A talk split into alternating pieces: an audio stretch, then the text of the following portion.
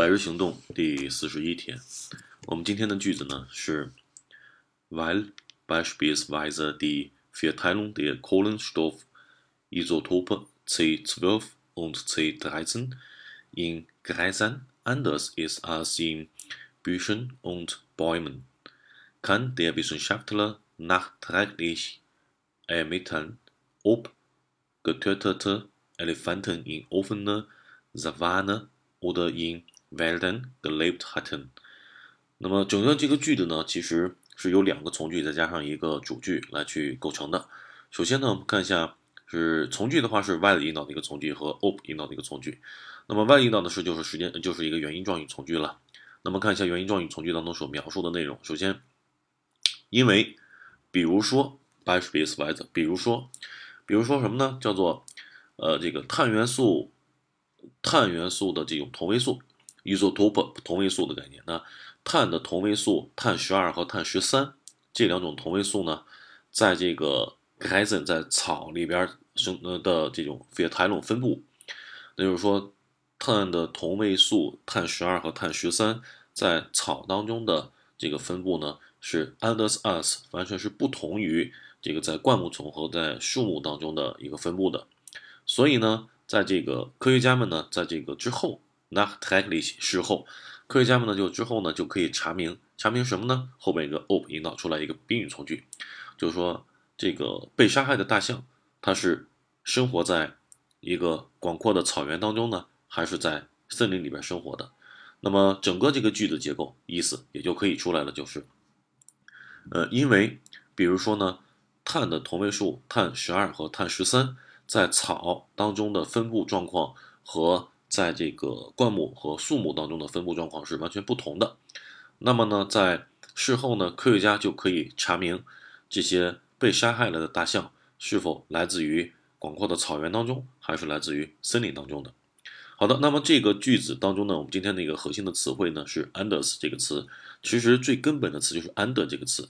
我们这个 “under” 这个词呢，其实在德福考试的阅读当中呢，我们经常会见到这个词。那首先看一下第一个这个词条的解释。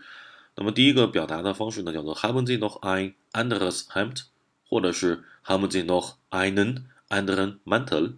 呃，您是否还有一件其他的衬衫，或者是还有一件其他的大衣呢？那么这个 under 这个词在这里翻译成为其他的，或者是另外的。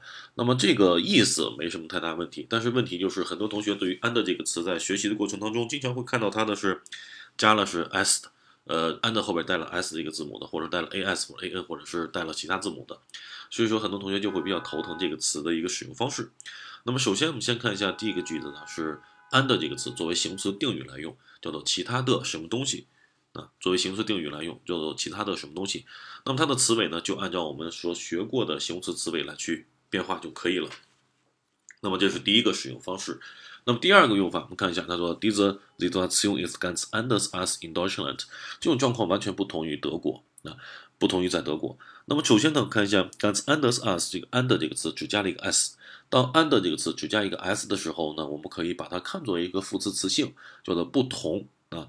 不同，它不做任何的定语，加上 s 之后，一般情况下，anders 这个词还会搭配一个词叫做 us 这个词，就和我们刚才上面那个大句子当中所出现的 anders is us 什么什么就不同于谁，跟谁相比较是不同的。那么整个这个句子的意思就是这种状况是完全不同于在德国的这种状况的。说最基本的表达方式 anders us 就是 and 加上 s 之后，强调的是一个比较的概念是不同，不同于谁。经常会搭配上 us 这个词。如果我们要强调这个不同的一个程度，我们可以在 anders 前面加上一个程度副词，那就不是干词这个词，就完全不同于什么什么。这是我们在德福考试当中自己表达口语和写作的时候是完全可以用得到的一个使用方式，and 加上 s 的这个表达方式。好，那第三个用法，我们看一下 I had at first anders。I had at was anders。那么这个 and 这个词的使用方式，其实呢，它是严格意义上来讲的话，是 at was 这个词的一个使用方式。因为在德语当中呢，我们有一个小的现象，就是 at was 这个词后面可以跟上一个形容词，并且形容词第一个字母大写，这个形容词后面再要加上 as，表示一些什么样子的什么什么东西，或者是一些什么样子的什么什么事情。那么唯独只有一个词的一个形容词的第一个字母不用大写，就是 and 这个词。那么 at was and us 就是一些其他的东西或者一些其他的事情。同样，就比如说 at was gutes、etwas s h i n e s。那 “good” 和 “shin” 这两个词的字母的话，那第一个字母肯定要大写的。那并且呢，一些好的东西或者一些美丽美好的东西。那么看这句话的意思，I had at was anderes，它有一些其他的东西就可以了。这句话，那这是加上 as，这个 as 是固定的。那 etwas 后边的这个 etwas 后边的一个形容词呢，加 as 是固定的，不会有其他的词尾的变化了。我们加点就那暂时先不管它其他的词尾变化。那么这里边 etwas anderes，其实 etwas 这个词可以怎么用？其实 needs 这个词也可以用，用作为这种使用方式。也就是说 etwas 或者是 needs 后边加上形容词大写第一个字母，并且形容词后面再加上 as 的一个词尾，表示一些什么样子的什么什么东西，或者是没有什么样子的什么什么东西。好的，这是第三个用法。